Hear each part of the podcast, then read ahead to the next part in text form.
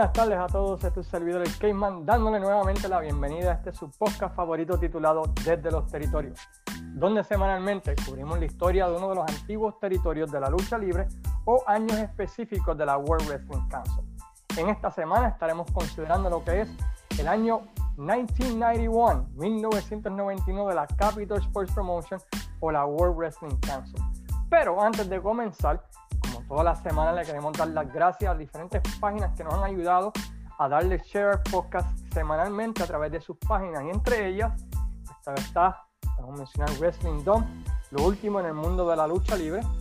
Pride of Wrestling, la empresa número uno independiente del norte de Florida que estará haciendo su regreso ahora en junio del 2021. Vayan a su página para más información de cuándo estarán comenzando sus carteleras nuevamente o dónde va a ser el lugar, ¿verdad? Dónde va a ser realizarse esa cartelera en junio.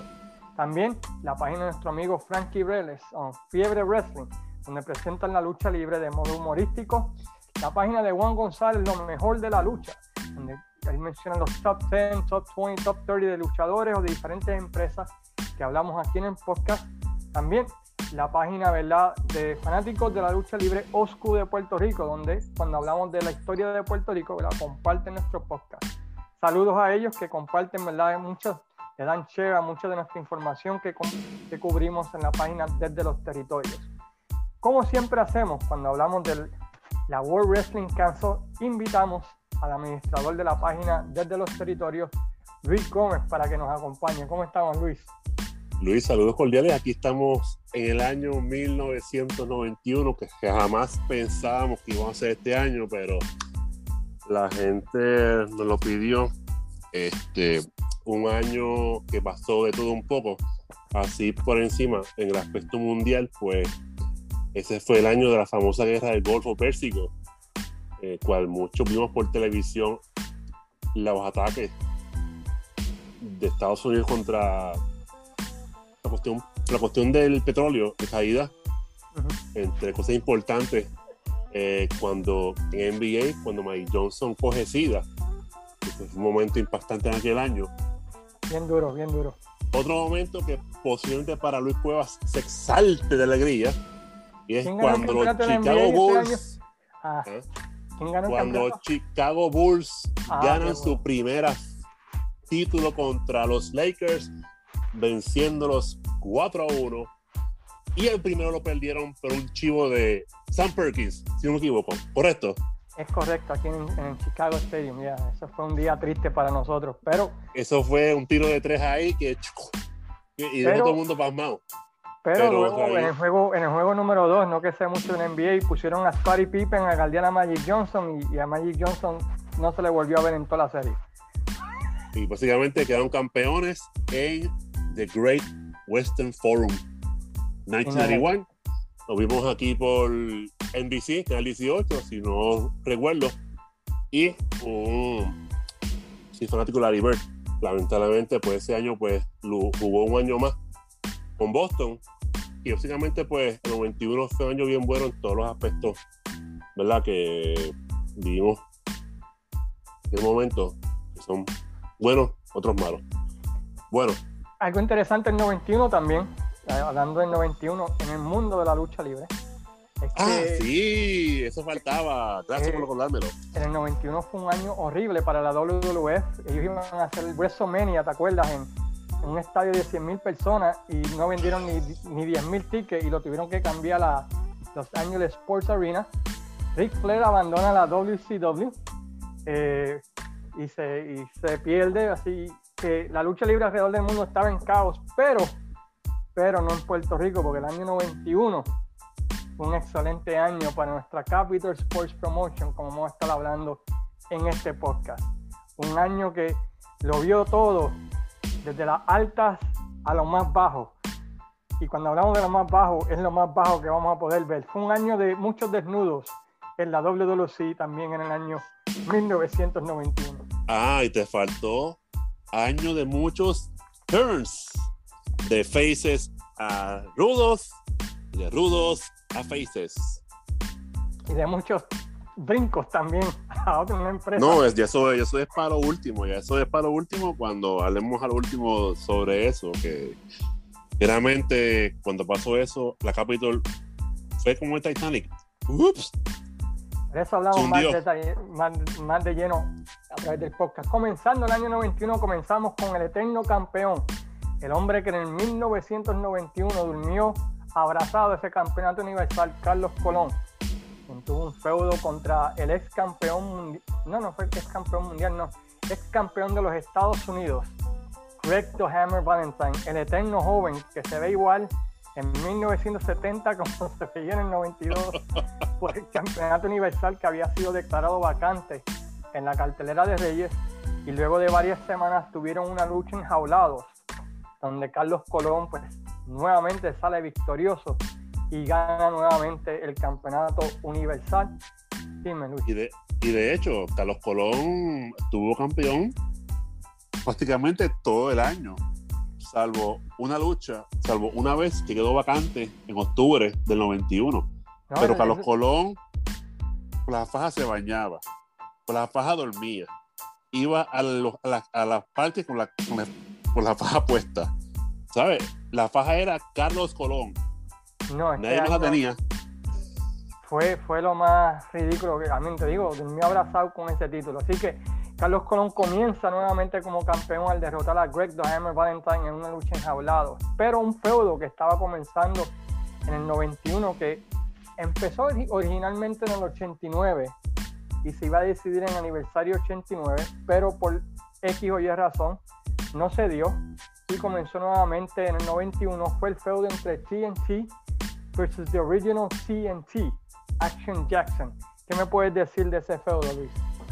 Perfecto. Antes de ir al punto ese, así por encimita sobre Capitol, en ese año, pues los árbitros eran Vikingo, Vidinquiñones, el, en el televisión, en los sets cambiaron a dos.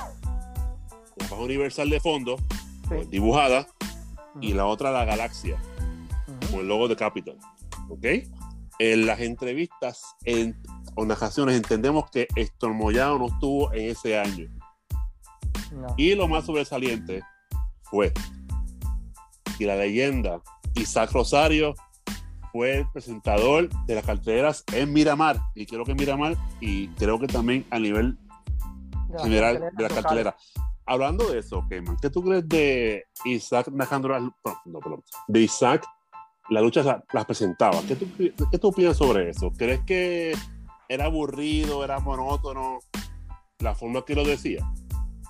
Lo era, pero yo nunca le, a mí, para serte sincero, yo nunca le me ha importado las presentaciones de en esta esquina, que sí, este, en la otra esquina, pero no se puede comparar a Joaquín Padinijo, Suavestán y a Eliu González. Pero, hey, Isaac Rosario, pues había que darle algo para que se, entre- se entretuviera, ¿no? Este, oye, otra cosa, Hugo y, y Profe eran los comentaristas principales del programa También. de televisión. Excelente punto. También. So, so, vamos, TNT contra Original TNT. Cuéntame de eso, muchachos. Ok, vamos, vamos al principio. Ok. Él viene a Puerto Rico y reta o algo así contra Carlos Colón. ¿Qué pasa? TNT, según vi o escuché, estaba de gira por el Oriente.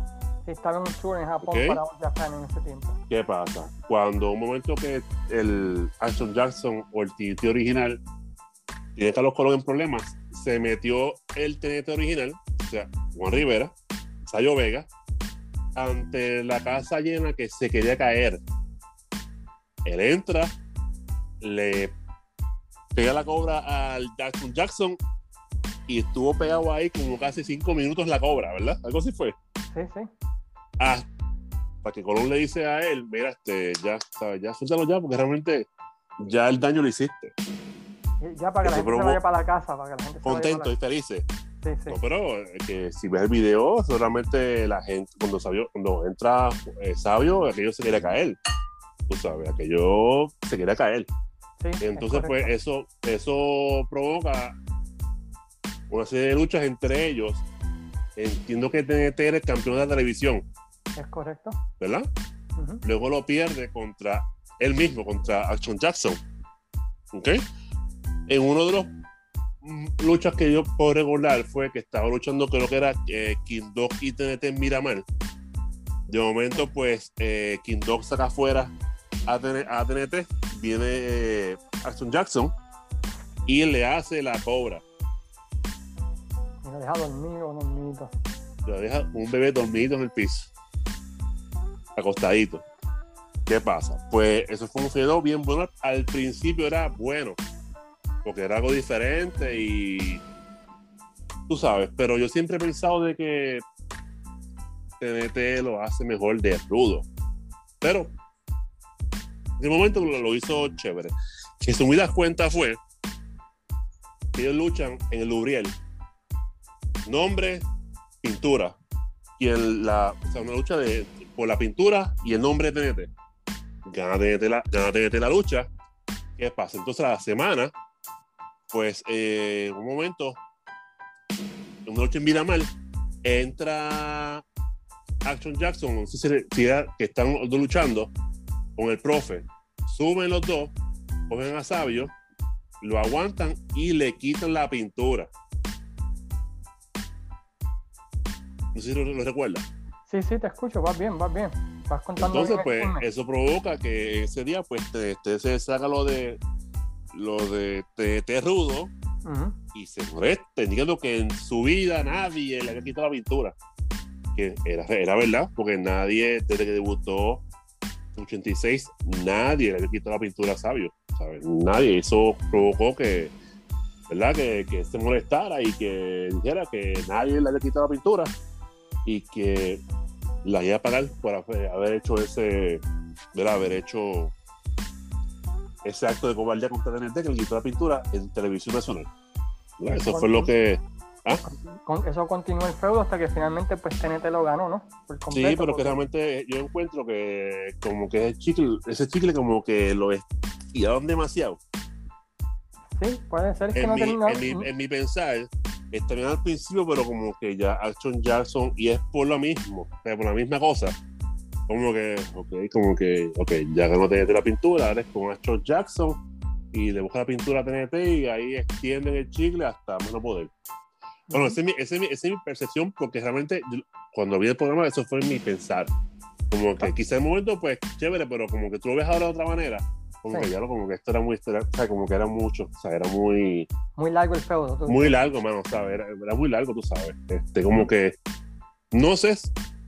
Otro, otro feudo que fue bien largo, que los tiraron demasiado, fue el de Giant Warrior contra Scott Hall. En el 90 habíamos escuchado que Scott Hall se había virado a técnico, ¿no? y se había hecho bien popular y había tenido un feudo contra el, ejército o el club deportivo o la de eso de profe, como quieras llamarle. Bueno, en cierre de temporada de 1990, Cojol y Giant Warrior hacen pareja contra The Barbarian. Y Kim Dog. Y Kim Dog. En esa lucha, ¿verdad? Pues este, el profe entra con una silla, le das Cojol. No, no, no, no, no fue así. No fue así.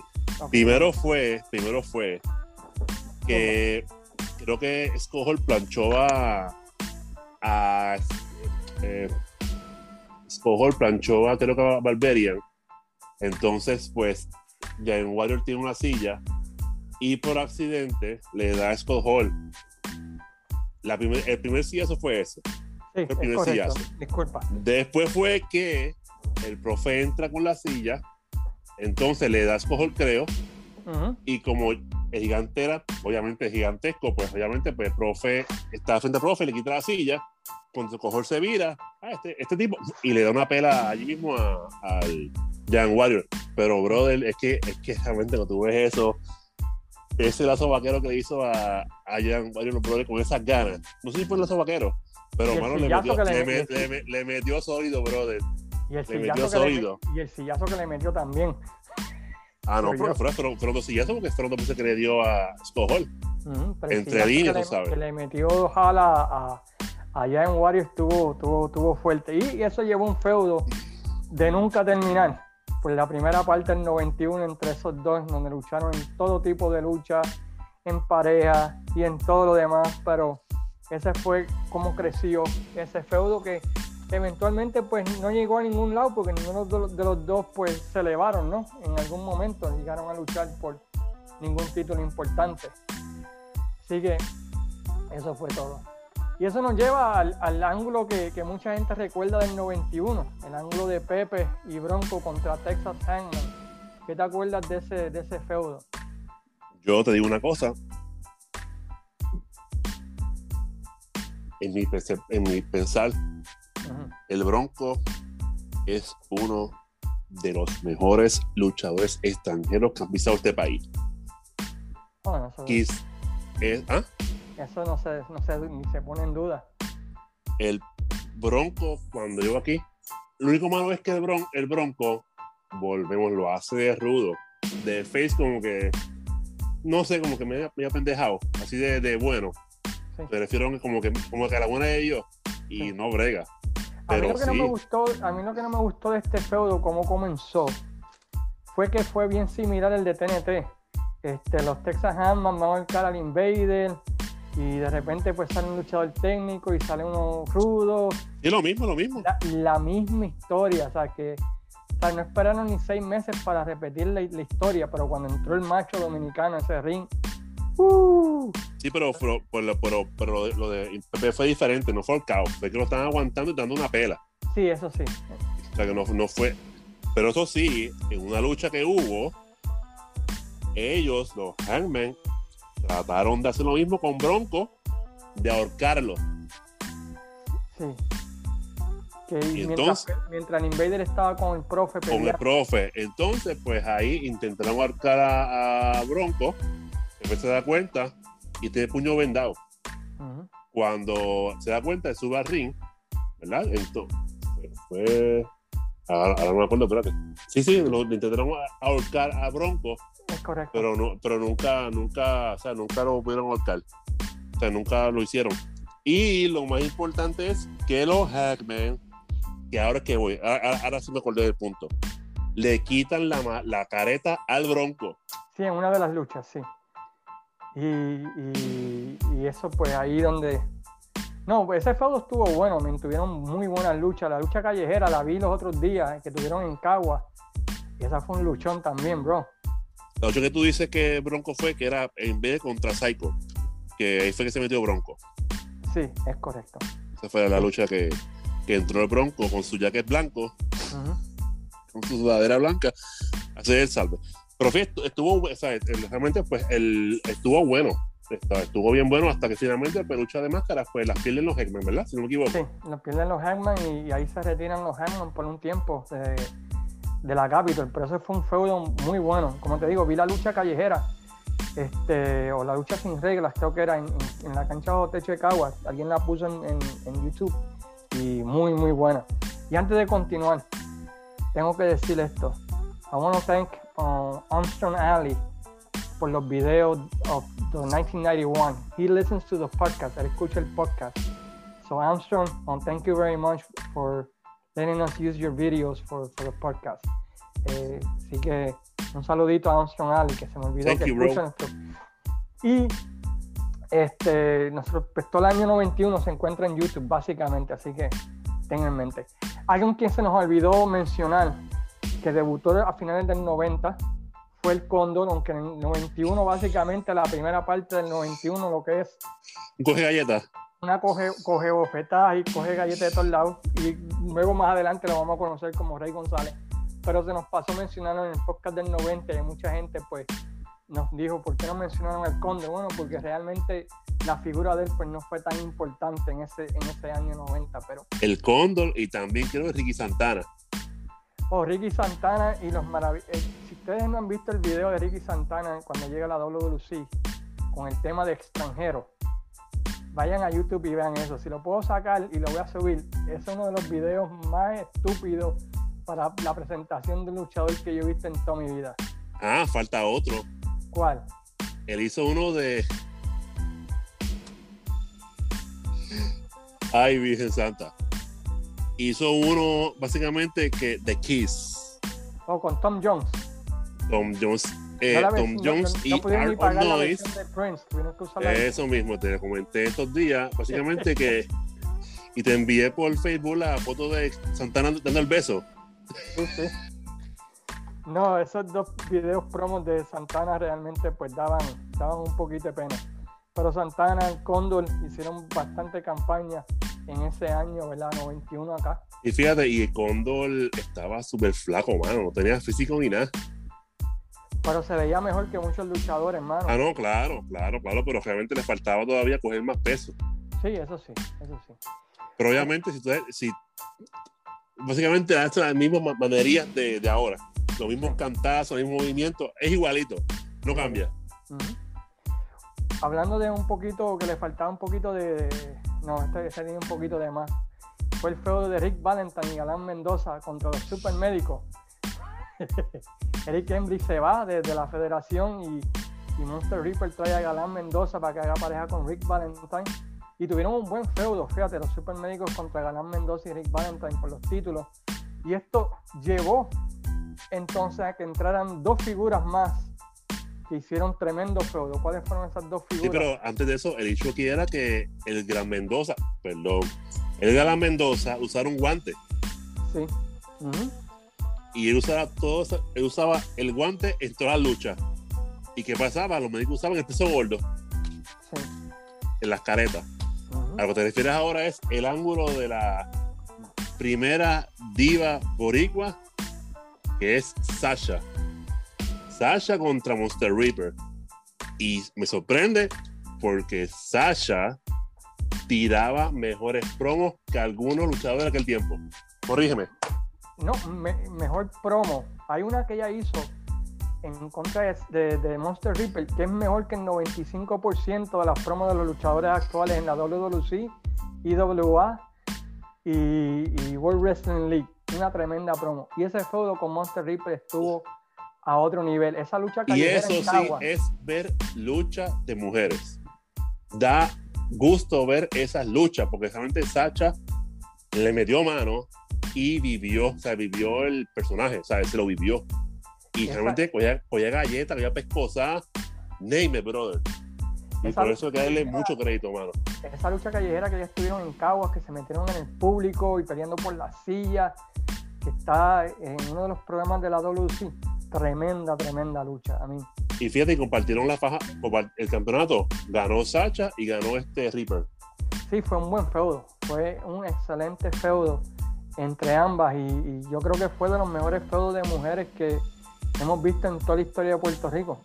Sí, pero el asunto es que los médicos la atraen a ella porque estamos de Reaper. básicamente fue la historia, que básicamente pues, los médicos estaban hartos de Monster Reaper y trajeron a Sacha como su asesor en la esquina. Sí, comenzó, comenzó el feudo ¿verdad? Con, con, con, Eric Embry, que la llamó prostituta, ¿te acuerdas? En el del 90. Y con, es a super médico. Super médico. Super, you go. Dale, sigue. So, eso fue, fue, fue, fue muy, muy buen feudo del 91. Y como ven, hasta ahora el 91 va mucho mejor que, que el 90 en cuanto a feudos y calidad de. Y yo creo que es porque todo el mundo tenía algo y el único menos interesante era Carlos Colón. Todos los demás eran interesantes menos Carlos. Es que volvemos que Carlos Colón todo el año fue estelar. O sea, en un hombre que luchó la segunda, tercera, todos eran estelares.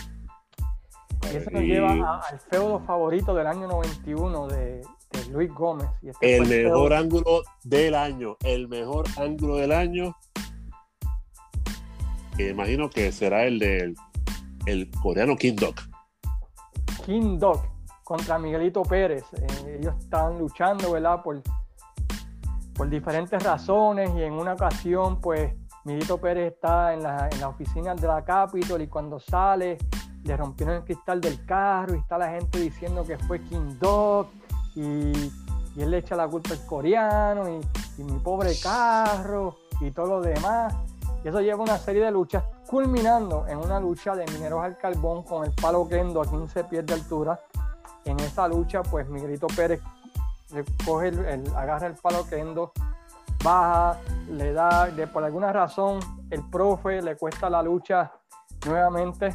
Y ese es un tema recurrente a través del 91. Pero antes de eso, ya profe le ha dado dos veces sin querer a King Dog antes de esa. ¿En luchas anteriores? Anteriores, sí, sí. Y quiero que lucharon por la faja de Caribe. ¿Verdad? Es correcto, sí. Ujú. Sí, pero hubieron dos, entonces una o dos, una o dos veces previos que el profe, que fíjate, en ese año, profe tiene un papel importante, porque Chiqui no estaba. No, Chiquino estaba. Y, profe, profe- Fue tremendo MVP ese año, mano. Y profe, te felicito de corazón, eres, un, eres una leyenda y realmente es tu año, porque realmente te luciste a más no poder.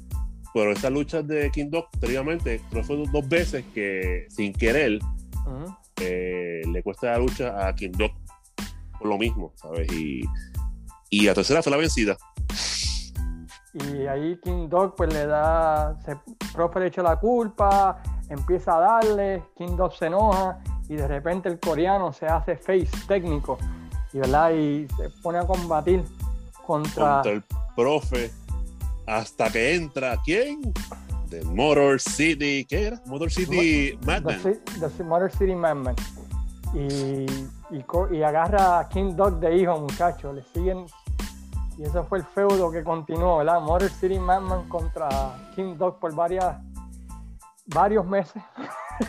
Lo estiraron más que un chicle, otro de No, no, no hay más nada. No Pero- hay nada más. Pero, otra vez, todo el mundo tenía su alguito, tenía su feudito, que eso era algo diferente a 1990, que era bien repetitivo. Y eso hay que dárselo a, a- a la Capitol. Y de repente, en ese tiempo llega el líder del KKK, no, Captain Redneck, Dick Dick Mur- Murdoch. con su Ah, no, Con y, y- y ahí debuta el siempre Smith, recordado Joe Don Smith, que está más verde que un guineo. Y vestido de pelotero De los Dodgers. de los dos. Joe Y- Don Smith, saludos para ti. Y realmente abrazo de mi parte para ti. Pero realmente, pues, el Joe Don Smith, cuando entró era bien humilde, hablaba en inglés, está bien pausadito, tú sabes. y Dick Murdoch rápidamente se establece. Pero en realidad era que estaba verde. O sea, no sabía lucha libre.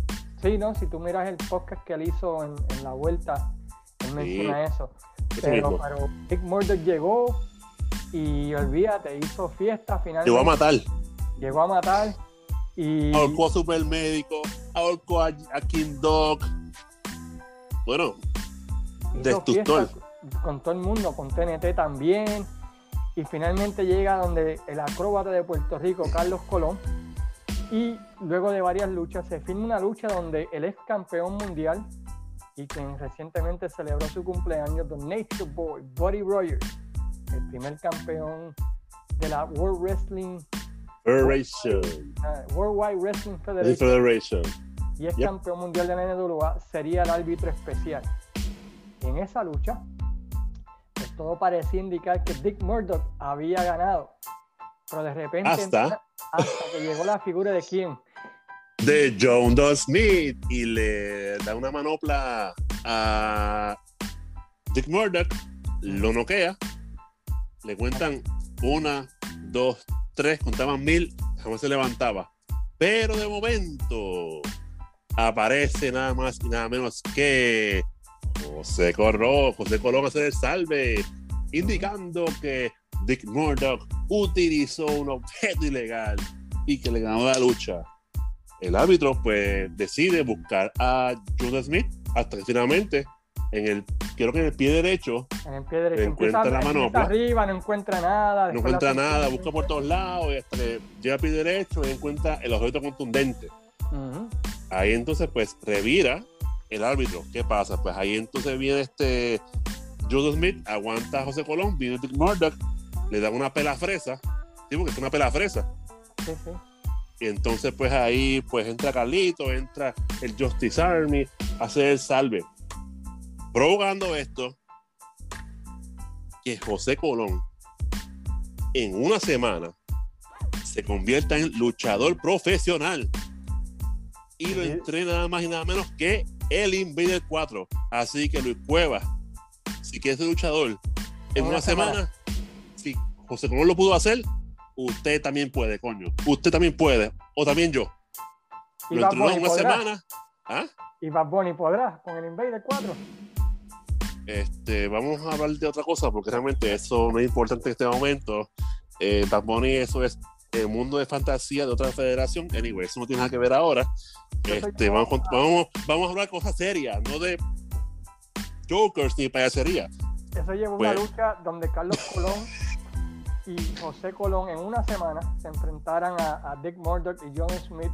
Y a mí lo más que me gustó fue la promo de, Dick Murdoch para vender la lucha con Joe Smith. Le decía, Joe, si te digo que, que entres, tú entras. Si te digo que sales, tú sales. Si te digo que corre, tú corre. Y le dijo, I'm proud of you. Estoy orgulloso de ti. y en realidad, en realidad, Dick Murdoch era así. El tipo era un bojachón el niño, ¿sabes? El tipo era un redneck de verdad. Sí, sí, bueno, era, era, miembro. Era un, era un bebé, era un, era un Sandman, pero de aquel tiempo, bebiendo cerveza y la pivota gigantesca. No, pero el tipo le metía ring cuando no. el tipo Lo que era las promos de, de, Rudo, ese era el mejor. Y le metía chévere en las promos y la lucha.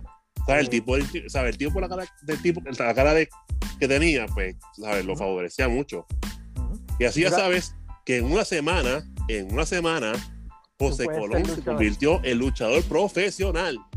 A mí me gustó el video de corriendo las cuerdas y el takedown y echando bombs y en el tipo de una semana, muchacho, y, y, la promo también, ¿no? Porque mi papá me dijo que no podíamos permitir que abochornaran el nombre y qué sé yo qué. Pero otra vez estuvo cool, ¿me entiendes? ¿Sabes? Trataron, trataron cosas diferentes en el, en el 91 que, que no se habían tratado en el, 90. Durante ese tiempo, la WWC comienza a hacer planes para una cartelera llamada Noche de Campeones, que se iba a celebrar en el mes Pavilion y se iba a transmitir a través del Canal 4, Guapa Televisión. Esa fue la última cartelera en vivo que yo fui en Puerto Rico desde el 91 hasta que fui contigo a ver las luchas en Cagua aquella vez, que en el 2000 y pico. So, anyway, so en esta cartelera eh, eh, iba a regresar Ronnie Galvin a retar a Carlos Colón por el campeonato de Universal. El Samoan SWAT Team se iba a enfrentar con los Invaders y Broncos. Y si ganaba el Invader y Broncos, iban a luchar contra. iba a tener cinco minutos con Skander Akbar, quien era el general del grupo ahora de los rudos, ¿verdad? Bajo la dirección del profe.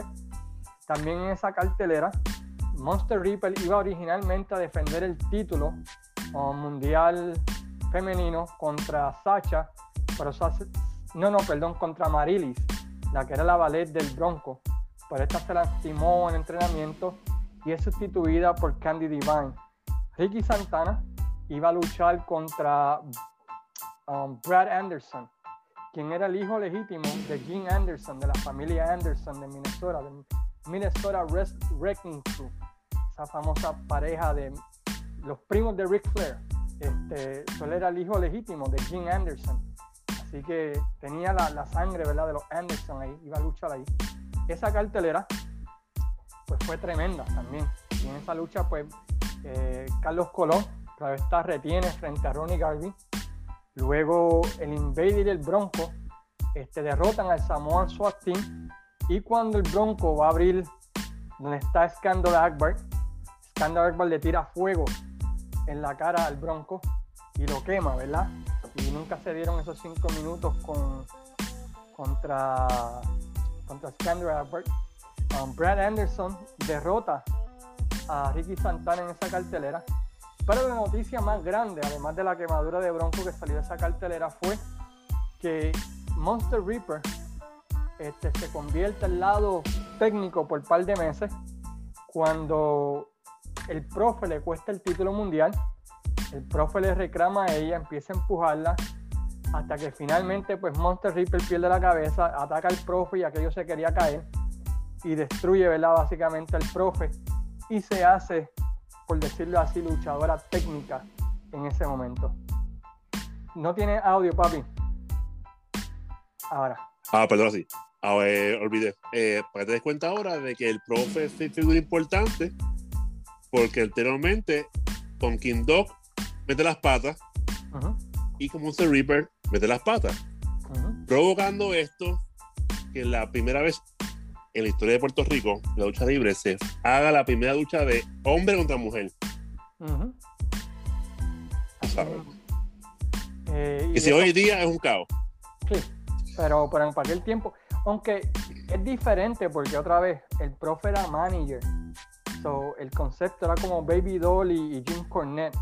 No eran luchadores y luchadores, aunque el profe luchaba, pero era mayormente un manager contra. eso, para mí eso lo hacía un poquito diferente, pero eso vamos a entrar más de lleno, ¿verdad? Y eso este, va a ocurrir, ¿verdad? Eh, para aniversario. Se establece ya una de las luchas para aniversario que es este Triple contra Profe, para aniversario. También durante ese tiempo, no sé si fue que el Supermédico 1 se fue de la empresa, pero se queda el Supermédico 3 luchando como sencillo y tiene un feudito bastante bueno contra Action Jackson, inclusive por el campeonato del Caribe que el Supermédico 3 lo ganó durante ese tiempo. Y eso fue un buen feudito que duró un par, de, par de semanas y par de meses que, valió la pena allí. Durante ese tiempo también, estamos entrando camino a lo que es aniversario, regresa Billy Joe Travis a la isla. ¿Y qué sucedió con Hugo Sabinovich? Básicamente un refrito con Eric Embry, que Joe Travis eh, humilla a Hugo Sabinovich. Inclusive en Miramar, pues fue donde Eddie a reclamarle y empujarle. Y provocó que Hugo Sabinovich pidiera a Carlos Colón que lo entrenara. Básicamente lo mismo que pasó con el profe y olvidé con profe y Eric Embry en el pasado.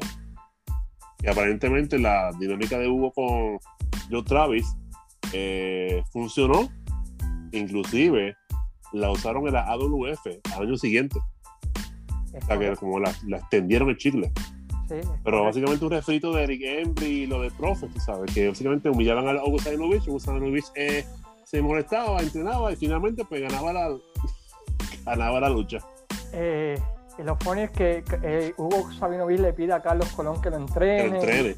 Y viene Giant Ware y dice que también le van a ayudar. Y los videos, el video de Hugo Sabinovich entrenando, es de las cosas más funny que tú vas a ver, porque el tipo no puede hacer ni dos squats y ya se está muriendo.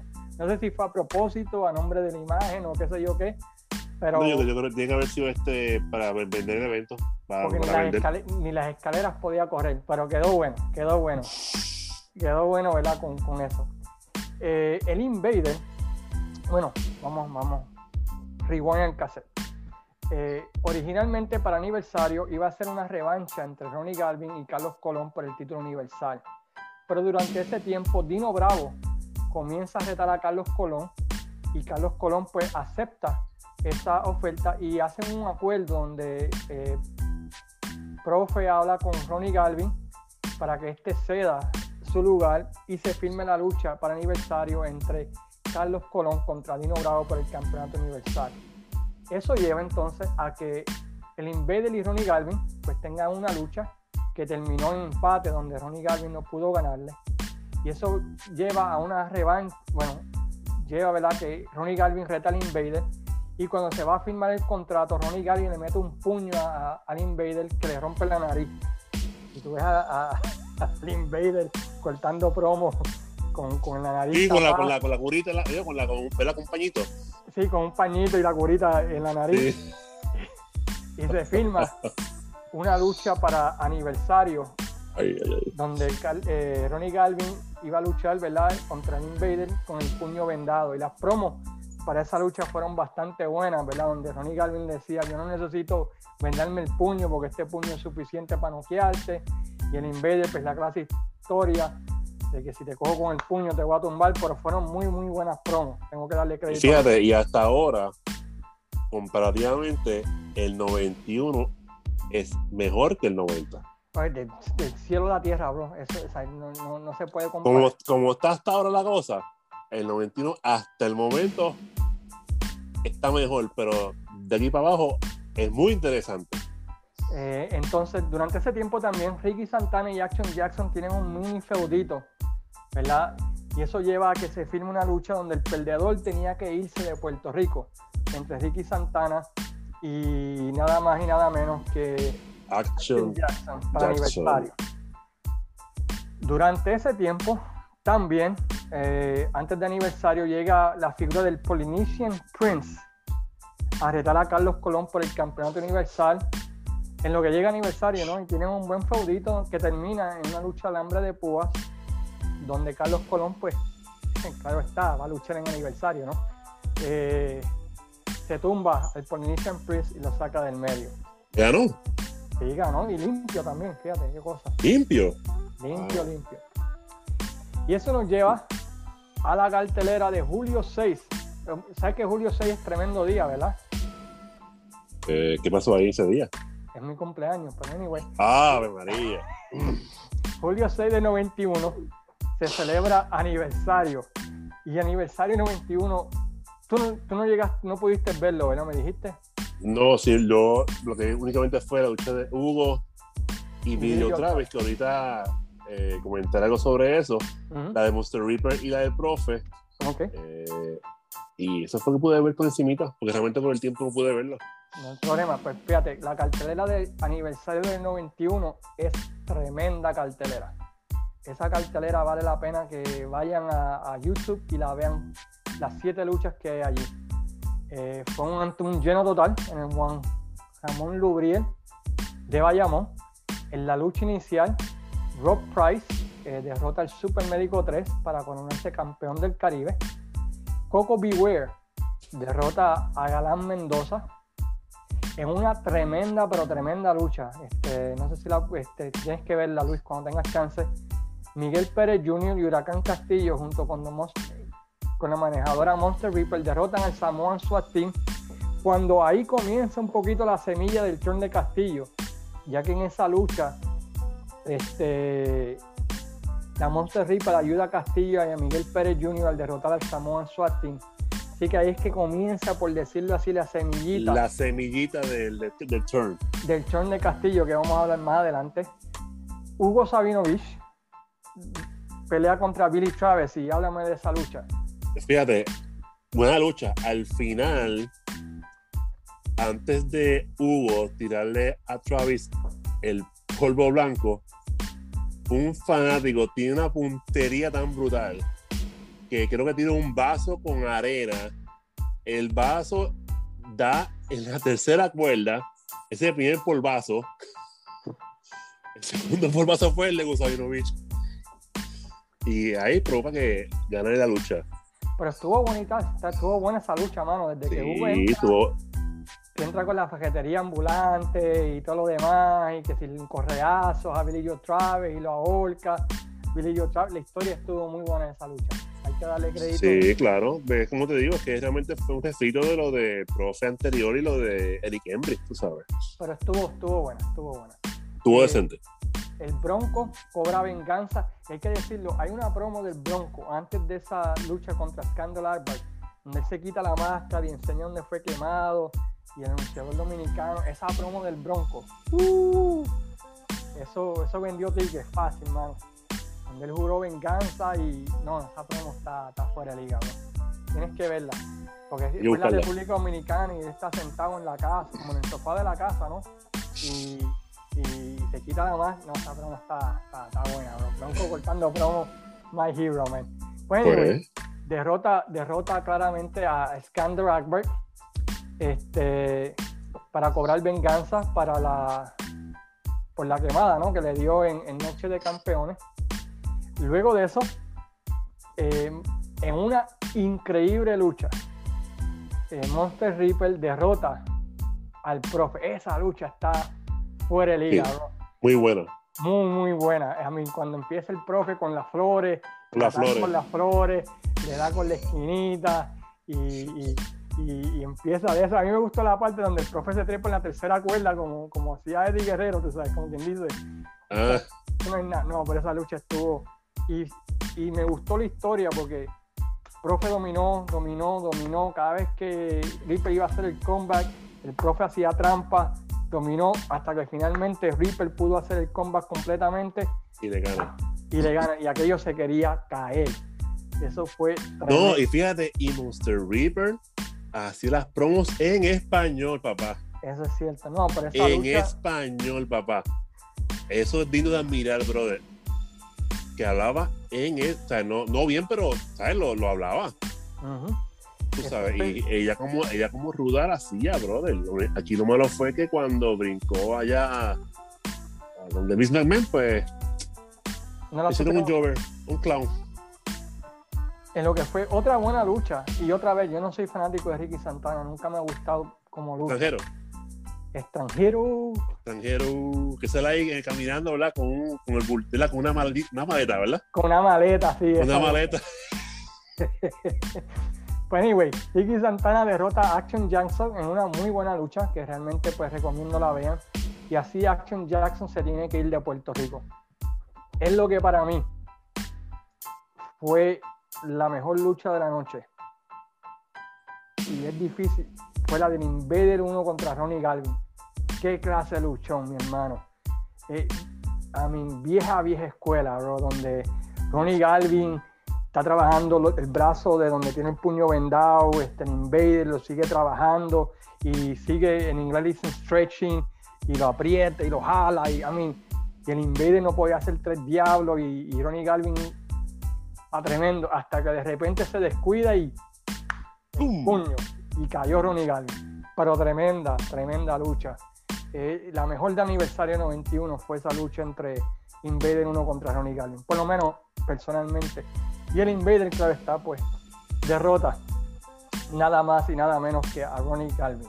Ronnie Garvin. Luego de eso, el gran perdido del 91, TNT, hace pareja contra Giant Warrior para enfrentarse nada más y nada menos que a los ex campeones mundiales de la WWF, Demolition. Here comes the smash. Here comes the EXO. La copia de los Road Warriors. Ya, pero fíjate, hicieron su propia, su propia identidad, pero hay que darles crédito. Pero en esta ocasión, pues fue eh, el que hacía de Crusher Kusov, este Bill Darso y, Sí, sí, y sí. Crutch, los que vinieron a la isla. Y claro está, Demolition en ese tiempo todavía estaba en la WWF, así que no iban a hacerle el jab a nadie. Y la lucha termina, ¿verdad? En una, eh, quiero decir, descalificación, si no me equivoco. Y en el evento estelar, este, por el campeonato universal. Universal. Carlos Colón retiene al derrotar a Dino Bravo en una lucha donde Carlos Colón es técnico, ¿verdad? Supuestamente. Eh, bueno, eso dice la historia. Ok. Pues ¿Pero qué que pasó? el- Cuéntame. Necesitó que el Invader le metiera el puño en el corazón en la espalda a Dino Bravo. Embuste. ¿Qué pasó eso? Sí, para poder derrotar a Dino Bravo, porque Dino Bravo lo tenía. Ah, bro, bro. Dino Bravo lo tenía en la full Nelson. Y vino el Invader, se metió con el puño vendado y. Por la espalda. por la espalda a Dino Bravo. Dino Bravo cayó así todo jodido. Y, y- y Carlos Colón derrotó a Dino Bravo para retener el campeonato universal. Por eso decimos que Carlos Colón ese año comía con la faja, dormía con la faja, todo con la faja. Durante Y el mes siempre, de y siempre en el top. Ujú, Eso sí. Durante el mes de julio se forma una compañía que aunque al principio no hizo mucho daño, en esos primeros meses, en el 92 y 93, en el 92 especialmente, por poco Sí. destruye a la World Wrestling Council, que esa es la AWF, ¿verdad? Y aquí que tú ves algo interesante, especialmente en la animación de Hugo Sabinovich. Yo no sé si ya lo tenía planeado, si ya sabía que se iba a ir, o simplemente que le apestaba la World Wrestling Council, pero tú veías en la cara de ese tipo y en la manera de comentar que el tipo no quería estar allí. Luego de esa lucha con Billy Joe la animación de Hugo Sabinovich se puso bien monótona, como que no quería estar allí. Yo no sé si es que ya sabía que se iba a ir, pero se nota claramente una diferencia grande entre Hugo Sabinovich de, de- de los 80 y, y 90, porque no quería estar allí, no, se notaba. No, es que recuerda que, no sé, si es que debían dinero a él. No sé, él, él sabrá por qué, pero sí, te dio el punto bien válido, mano. Que como que estaba por estar, Exacto. ¿Sabes? Como que hay remedio, pues ni modo, pues carajo, me, me quedo aquí hasta que yo, hasta que yo quiera. Exacto. Durante ese tiempo también eh, comienza una pareja llamada la colección latina, The Latin Connection, entre Rey González y Ricky Santana, que llegó a ser conocida también como los nenes de las nenas. Las nenas, sí. Sí. sí. Y ellos ganaron el título en pareja del Caribe en agosto del 91, cuando en un torneo derrotan al State Patrol en un torneo, ¿verdad? Que se celebró, creo que fue la final en Ponce o algo así. No recuerdo. Pero quedaron como campeones del Caribe y esa era la nueva pareja, la nueva sensación, ¿verdad? Que iba a estar cubriendo a la World Wrestling Council con Rey González con su con su este, bigote y todo, ¿verdad? Sí, su mole. Estilo baby, baby, face. Baby face. Y tú sabes, Hugo, esta noche cuando la fanaticada vaya a verme, te digo, bien diferente. Pero anyway, pero en agosto, julio, agosto del 91, surgieron dos ángulos que básicamente fueron los mejores dos ángulos de la World Wrestling Council en el 1991. Uno de ellos ocurre cuando. ¿Cuál vamos a hablar primero? El de. Vamos a primero el de el de, de Warrior. El de OK. Ese ángulo. Ah, bueno, eh, mete mano tú, mete mano tú, tú lo sabes mejor que yo. ok. En una lucha en Miramar, que estaba Abdullah contra Jan Warrior. Abdullah coge ventaja, pero en vez de yo decirlo de mi boquita, yo prefiero mejor poner el audio porque está bien funny. Eh, voy a poner el audio de la lucha para que vean el audio original y luego entonces hablamos de eso. Vamos entonces a buscar el audio para entonces ponerlo para que ustedes lo escuchen y mejor que yo lo puedan analizar.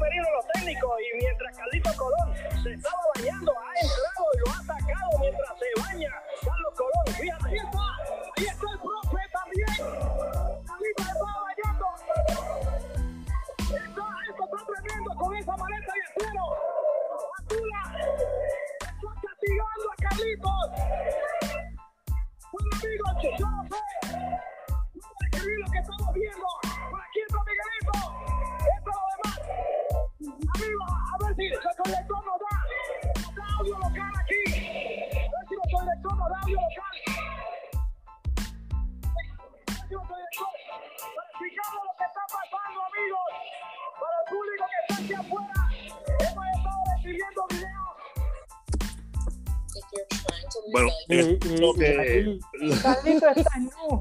A mí no- y, y el, y el globito negro persiguiendo a Carlitos por todos lados. sí, porque estaba en nu. Pero le dieron una masacre a ese hombre en ese baño, muchacho. Bien merecida. Y yo lo que, yo lo que siempre he pensado de la Capitol es que cuando ellos tienen, bueno, en ese tiempo, cuando tenían como el, el- el- el- cuando no tenían más nada, cuando estaban apurados por algo, usaban la arma de Abdullah. Traían a Abdullah para calentar otra vez. ¿Me entiendes? Sí, Eh, para, sí, un- o sea, para, ¿verdad? Como que vivir otra vez el feudo de tantas décadas. Sí, no, era como el as de la manga, tú sabes, traemos a Abdullah y se calientan las casas de nuevo.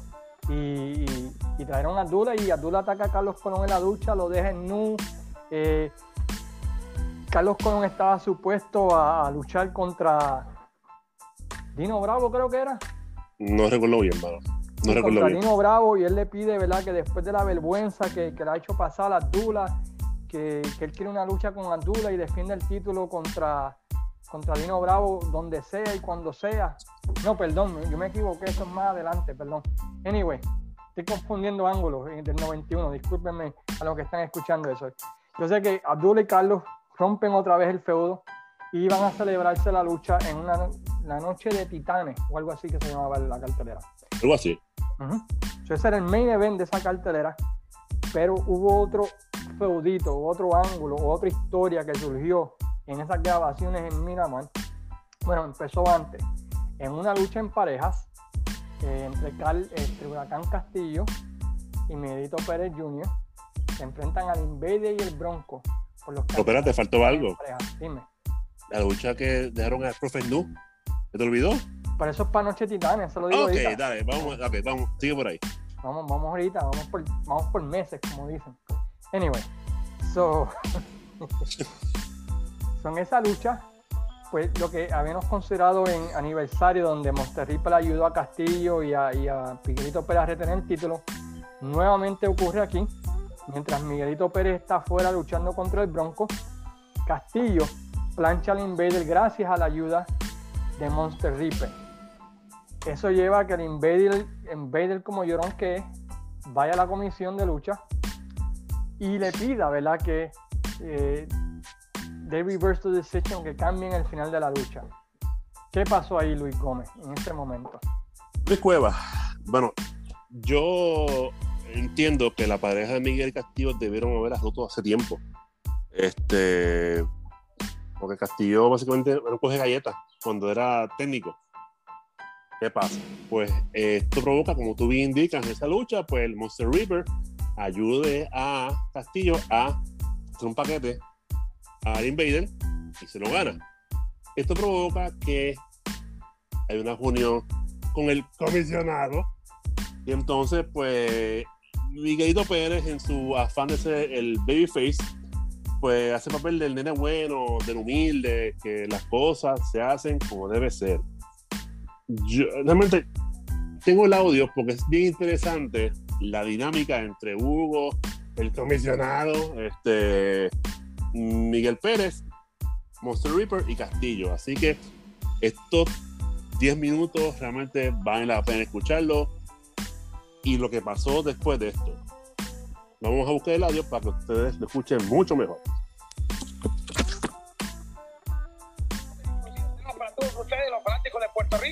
Y del exterior, la reunión con el comisionado Félix Suárez de la Comisión de Box y Lucha y precisamente acaban de entrar los nuevos campeones mundiales Miguelito Pérez, Huracán Castillo y la Monster Inc. La situación está al rojo vivo, su encuentro controversial. Vamos a agradecer al comisionado. Señor comisionado, muchas gracias por permitir que estemos aquí nosotros. Esto es algo bien importante. Sabemos como que como quien dice en la calle, la situación está al rojo vivo, una situación bien controversial. Eh, como comisionado, ¿qué, ¿qué es lo que está pasando? Sabemos que se entrevistó con el Bronco y el Invader sobre esta lucha controversial. ¿Qué está pasando, señor comisionado? Por el motivo de conocer a ya que yo era humillado al señor Invader y el señor Bronco y, vimos el caso y vimos que la, derrota de ellos fue bien injusta. Y yo quiero que ellos vean que la, la victoria de ustedes no se la merece.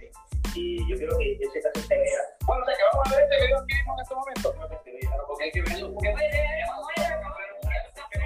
Bueno, Castillo, Castillo, estamos hablando que él es el comisionado que está en su oficina. Claro, no lo. Bueno, amigos, aquí vamos directamente, vamos directamente al video. Aquí estamos viendo el momento culminante de la lucha. Patadas voladoras de Miguelito saca fuera al Bronco. El Iberia pelea con Castillo y aquí se va a lanzar eh, un tremendo tope, nada menos que Miguelito cruzó los aires, precioso delante. Y miren ustedes como la Monster, el árbitro está a la espalda. La Monster, hemos visto, viró a Castillo, lo puso encima. El árbitro se mira y ahí está la cuenta de los tres segundos, nuevos campeones mundiales. Bueno, amigos, lo hemos visto, señor comisionado. Vamos a ver lo que pasa aquí. Ya, ¿verdad? Como ustedes vieron, este, yo entiendo que fue una derrota injusta para No, no, no, porque lo único que estaba haciendo la monte Night fue alemanes con la mano, pasando y me ¿qué es lo que, qué es lo que estaba haciendo la monte Y eso era la derrota, yo entiendo que la derrota de, de Invader y el señor este, Bronco fue injusta. Y yo le propuse a ellos, a Invader y a Bronco, eh, una alternativa y la aceptaron. Y fue que la primera, eh, ustedes entregaron su título, yo se lo entregaba al señor y al Bronco. Y la segunda, de que ustedes me entregaran el título a mí y eh, una revancha inmediata. Nosotros, No, eh, no, no, no, no, porque nosotros somos los campeones y nosotros le damos una revancha. y Miguel, pues, digamos, vamos entonces para el público, las, las dos alternativas que se han planteado para el Bronco y para el Invader. La primera es que ellos rechacen este triunfo y le devuelvan los títulos a los, a los campeones, en este caso al Bronco y el Invader. Y la segunda es, eh, y- o sea, quedar los títulos congelados y ir a una revancha entonces. Bueno, ¿qué deciden ustedes que son los campeones delante del comisionado? Lo que ha decidido es que le vamos a darle una revancha por los campeonatos mundiales porque nosotros somos los campeones actuales. Ok, ok, ok. Pues ustedes van a dar una revancha entonces al Invader y al Bronco. Vamos por la revancha. No, no, no, no, no puedo ir a la derecha porque ahora mismo, que me vengo a dar cuenta de lo que pasó. No, no, no, espérate, no. No no. No, yo no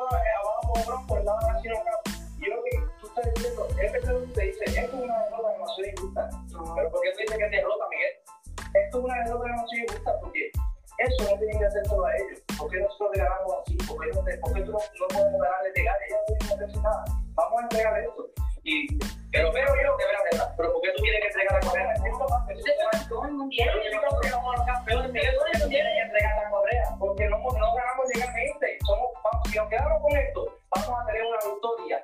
Y va a aceptar con esa victoria, va a ser los campeonatos de cartón. Vamos a ¿Por qué dice que somos campeones de cantón si ya le ganamos? Sí, pero tú crees, y tú sabes que en otras ocasiones, Miguel, a nosotros nos han robado las correas, a nosotros y Castillo, pero tú sabes que en otras ocasiones han sido otros luchadores, no, no, no, no han sido ni Peña Bronco, no son de la misma. Es. Vamos a decidir una cosa, que entrega la vamos a. Tiene que Miguelito, es la baja aquí, Miguel. Si nos quedamos, ¿qué más que tú? Si a campeones de. Vamos a campeón. Yo decido, momento, yo decido, yo voy a entregar la faja. Bueno, Miguelito decide, pero Miguelito acaba de entregar los campeonatos.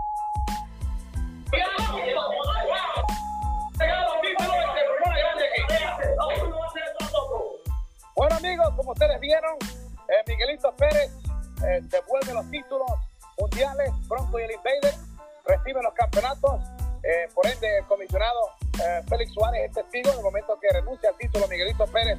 La situación se puso bien pero bien caliente. Ustedes escucharon inclusive, tuvimos que hasta ah, ponerle un sonido diferente a la, parte donde Castillo estaba hablando porque fueron palabras bien fuertes de él y la Monte Ripper.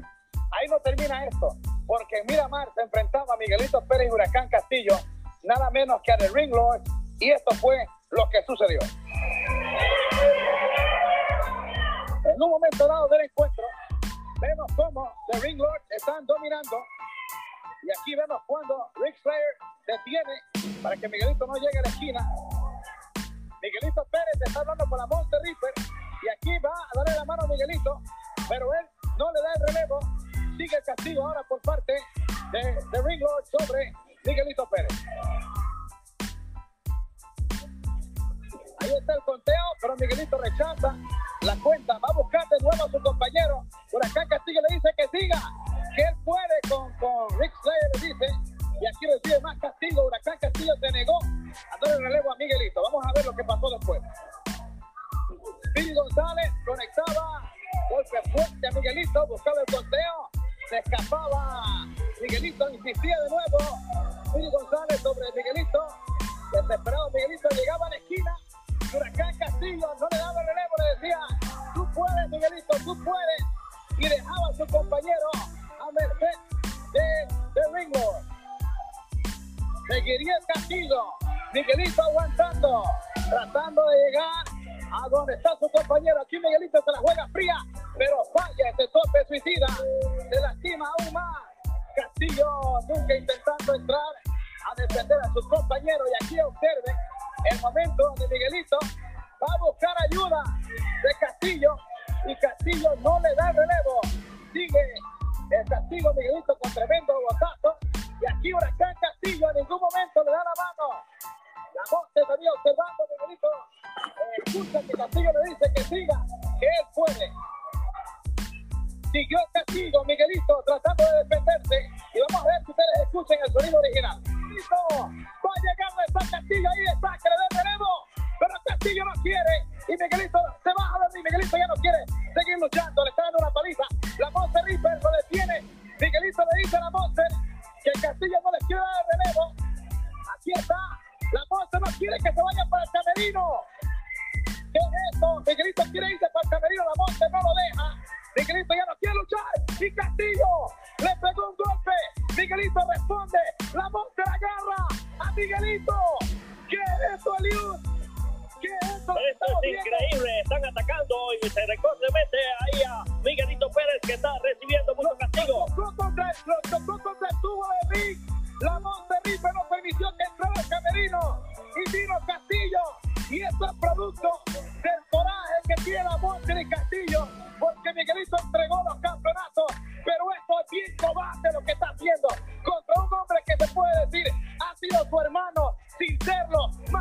compañero, ha sido su propio hermano. Castillo es un canalla, un sillazo está sangrando Miguelito. Lo está atacando Hugo diabólicamente, le dio con todo lo que tenía, lo golpeó contra el tubo y continúa, ahora lo lleva hacia el centro del cuadrátero. Esto es tremendo, los Ringlos no saben lo que han pasado, obviamente. Ellos ganan, los Ringlos ganan la lucha porque no volvió al ring ni Castillo ni Miguelito. Pero ahora lo que estamos viendo es una masacre y el público repudiando a Huracán Castillo. Ha cometido el error más grande de su vida porque está lastimando a un hombre que hubiera dado hasta la vida por él. Eh, una familia prácticamente. La Monte Ripper le ha dado instrucciones para que siga golpeando a Miguelito, que está sintiendo fuerte castigo. Y.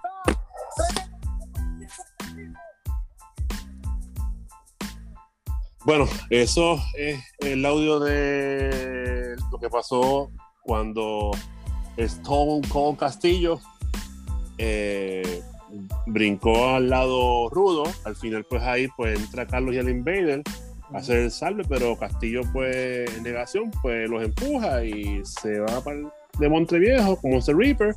Y ahí no se van para el camerino, nace. ni de los, no se van en el camerino de los técnicos ni de los rudos, se van para la calle. La gente, la gente estaba endiablada. Y eso llevó, ¿verdad? Pues a que luego pues entrevistaran a Miguel Pérez Padre y él le dice, yo creo que Huracán Castillo Junior ve este video de una fiesta de cumpleaños que estuvieron y, y sale Castillo y Miguel Pérez con un, Miguel Pérez Junior con un, Bien chamaquito. Sí, con una foto de Miguel Pérez padre, este es nuestro ídolo, este es nuestro ejemplo. Hugo Valle entrevista a Huracán Castillo padre y, y Huracán Castillo padre en la cama ahí, dice pues que él trató de darle consejo, pero que el hijo dijo que era un adulto. Y bueno, pues toda una novela, ¿verdad? Y, y- todo lo demás, y eso llevó a esa famosa lucha en Lucha de Titanes, que fue otro especial en Guapa Televisión, que vio eh, la lucha entre Castillo y Miguel Pérez, que está tremenda esa lucha, mano. Esa lucha está buenísima, buenísima, bro. Eh, de las mejores luchas que, he visto, de- de- donde ambos se dieron lindo y bello. Tú veías el enojo, la gente estaba bien prendida en, en esa lucha. De repente, ¿verdad? Pues sale Miguel Pérez padre y, y ese momento. Intenta hacer el, el- las paces. Ese momento de silencio, ¿verdad? Ambos dejan de pelear, ambos lo miran y de repente viene Huracán Castillo y ¡plá! le mete un lazo, Lazo vaquero. Ah, y ahí Miguelito Pérez se endiabla y va y le cae encima a, a Huracán Castillo que se va al camerino. Y eso quedó, eso quedó fenomenal, eso quedó increíble, eso quedó muy muy bueno. Pero eso provocó algo. Eso provocó entonces a un famoso careo. Y tú tienes el audio de eso. Sí, eh, bien, es bien cortito, pero vean el nacimiento de Stone Cold Castillo. Que definitivamente cuando cambia a, a Rudo es lo mejor que hay. Y muchos pero capítulos hacer esto, que haber hecho esto un año antes. Tú sabes, como para subir rudos jóvenes. Pero no lo hicieron. Vamos a buscar el careo, que está bien interesante. Y quiero, por favor, que comparen la forma de hablar de Castillo por la de Miguelito. Vamos a buscar entonces el audio para que ustedes lo puedan, lo puedan verla, eh, visualizar en sus mentes todo lo que tú me has hecho a mí y la traición que tú me hiciste a mí. ¿Pero de qué traición de lo que tú estás hablando? Si aquí el único que ha traicionado eres tú. Tú traicionaste al amigo porque eso es lo que yo me consideraba para ti. Aquí nadie ha traicionado porque el único que traicionaste fuiste tú y me traicionaste a mí porque tú sabes que el capitán de la pareja era yo. Y si tú no me has a mí, yo tenía que echarte para un lado. Castillo, yo sé que hay que respetarte porque eres mayor de edad. Pero una cosa es que me traicionaste a mí, al amigo, después de tantos años ¿Por qué tú tenías que estar haciendo eso? Si tú no querías luchar conmigo, atiéndeme bien. Si tú no querías luchar conmigo, más lo que tenías que decírmelo y rompíamos la pareja, pero no traicionándome de la manera que traicionaste. Pero ¿Qué tú quieres sé, decir yo no sé por qué tú te llenas la boca diciendo que yo te traicioné, porque tú sabes bien que nosotros ganamos las correas mundiales y aquí el que se negó con las correas mundiales y quiso entregar las correas mundiales fuiste Castillo, tú, que todo estaba bien. Entiende, entiende que nosotros no podemos quedarnos con esa correa. ¿Cómo nos vamos a quedar con esa correa si ganamos ilegalmente? Teníamos que ganar como mucho tú y yo hablamos. Pero que que hablar legalmente. Y viniste a hacer eso de la Tú sabes bien que siempre habíamos hablado de eso, de llegar a lo máximo. Y lo máximo era las correas mundiales. Tengo que hacer algo. La correa. Okay. Que tú te renegaste, renegaste a usar y entrega la correa. Mira, mira, Castillo, eso yo lo acepto, que queríamos llegar hasta la cima. Llegamos, pero de mala manera, Castillo. Tú no entendiste eso, y yo sí así entendí eso. Y toda la gente entendió que lo que yo hice estaba bien. Tú no creías que tú no has hecho nada bien, Miguelito. Mira, lo que hiciste fue mal, para mal, porque tú sabes bien que si no hubiese entregado la correa, nosotros fuéramos los campeones mundiales. Castillo, mira, Castillo, eso no queda así, Miguel. Eh, pero tú siempre. Mira, me traicionaste. Castillo, escúchame, me traicionaste. Y tras que eso, también le diste a mi padre. Tú no tenías que meterte con él. Tú estabas luchando conmigo. Él lo que quería era separarnos. No venga, me dolía. No venga, que tarde. Pero tú, no tienes que ver vienes a darle, a darle a mi padre. Pero eso Aquí nadie está hablando de sucio. Porque una cosa hablando de sucio. Estamos hablando de tu padre. Okay, tu padre no se tenía que ver en la riña de nosotros, porque esto es para hombres. Y era tú y yo. Tu padre tenía que quedarse sentado donde estaba. No sé, yo lo sé. Eso lo acepto. Pero él no podía soportar viéndonos de tan amigos que éramos y tu traición que me hiciste a mí. Él no podía aceptar eso, pero tú no tenías que tocarlo. Tú tenías que tocarme a mí. Tú querías darme. Era a mí nada más. No era a mi padre. No, no, pero ya lo hiciste. Dice lo he hecho. Lo he hecho. Mira, mira, yo fui el que te toqué a ti. Mira, Castillo. Mira, Castillo. Yo no tenía que meter en esto. Te voy a decir de tú y yo. Te voy a decir una cosa. El sábado 7 de septiembre, tú y yo nos vamos a despertar en un Texas Match. Así que lo que tú digas, a mí no, me interesa. Lo que tienes que demostrarlo es una lucha a muerte. Y recuerda una cosa, todo vale, ¿ok? Todo vale. Así es que me gusta a mí que todo vale. Porque el único, el único hombre que va a quedar ahí de pie va a ser ese que le de aquí. Y yo te voy a enseñar una vez por todas que el huracán Castillo se va a rotar Castillo. Yo a lo único que voy a quedar parado ahí. Tú lo que vas a demostrar es que tú eres inferior a mí. Sí, sabes algo y vemos que eso pues continuó el feudo echándole más candela a lo que fue el feudo de Miguelito Pérez Jr. y, Huracán Castillo. En esa misma cartelera donde Castillo y, Miguelito Pérez pelearon y se metió, fue una increíble, una de las mejores luchas que he visto de Carlos Colón con Abdullah de Butcher luego de, de la época dorada del 86, donde se dieron lindo y bello por todo sitio a mí Carlos Colón le metió a Dula hasta con el baño del Lubriel, yo creo, en esa noche. Y de repente se mete el profe a tratar de parar el ataque de Carlos Colón y sale nudo. Y Carlos Colón le quita el pantalón. Le quita el pantalón y, le mete un golpe bajo y el profe sale corriendo el camerino. y, sigue la batalla y de repente sale Alex Portó, creo que es, a, a meterse y y cogió leña y cogió leña hasta todo el mundo. Tremenda, tremenda lucha. esa fue una buena lucha hardcore entre Carlos Colón y Abdullah. Así que crédito a ambos, ¿verdad? Porque recordaron los viejos tiempos de los 80 esos dos en esa lucha porque quedó, quedó tremenda. En definitivo. Pero hablando de Castillo y Miguelito, eh, como pudieron escuchar, pues saben que eh, nacimiento de Stone Cold Castillo. Así lo bautizamos una vez, el super aguacero Keman y yo, en un momento, Stone Cold Castillo. Y realmente el Castillo de Rudo lo hace mejor. De hecho, ese fútbol duró tantos años, duró un par de años y siempre ganaba era Castillo. A fin de cuentas. Siempre ganaba Castillo. Sí, sí. O sea, dividían, pero usualmente la mayoría de las veces, pues Castillo humillaba a Miguelito. Y luego Castillo hizo pareja con Fidel Sierra, que regresó a la isla, ¿verdad? Y Fidel Sierra pues lo ayudaba en las luchas, le daba cadenas, le daba con todo para que le ganara a Miguelito. Y eso llevó un juego entre Carlitos y Miguelito contra Fidel y Huracán Sí. Castillo Jr. Este, durante ese tiempo, el título universal queda congelado en una revancha, ¿verdad? Que iba a ocurrir entre Dino Bravo y Carlos Colón. Y luego de eso, ¿verdad? Pues iba a decidir quién iba a ser el campeón universal. Y claro está, pues nuevamente lo ganó Carlos Colón, ¿verdad? Este, durante ese tiempo aparece la figura de Jimmy the Giant de Curazao, que era un maestro de karate que vino a la isla a retar al olvidado del 91 a TNT, ¿verdad? Y en una lucha ataca, cuando estaba luchando TNT con Fidel Sierra, este, aparece ese Jimmy Giant y le da una paliza a TNT, lo deja tendido y se forma una lucha entre ambos, donde ambos iban a luchar en karate y, y Jimmy el gigante tratando de hablar español. Yo le, voy a ganar, le voy a ganar a Sabio, a TNT, le voy a dar una patada. Bueno, pues otra vez TNT pues perdido en el espacio.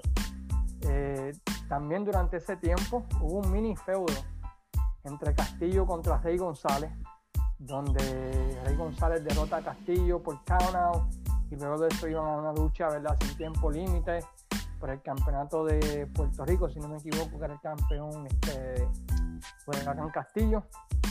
Pero la noticia más grande durante ese tiempo ocurre cuando la figura que fue la voz de la WWC desde 1984 se retira de la compañía y Hugo Sabinovich abandona a la World Wrestling Council para irse a la American Wrestling Federation.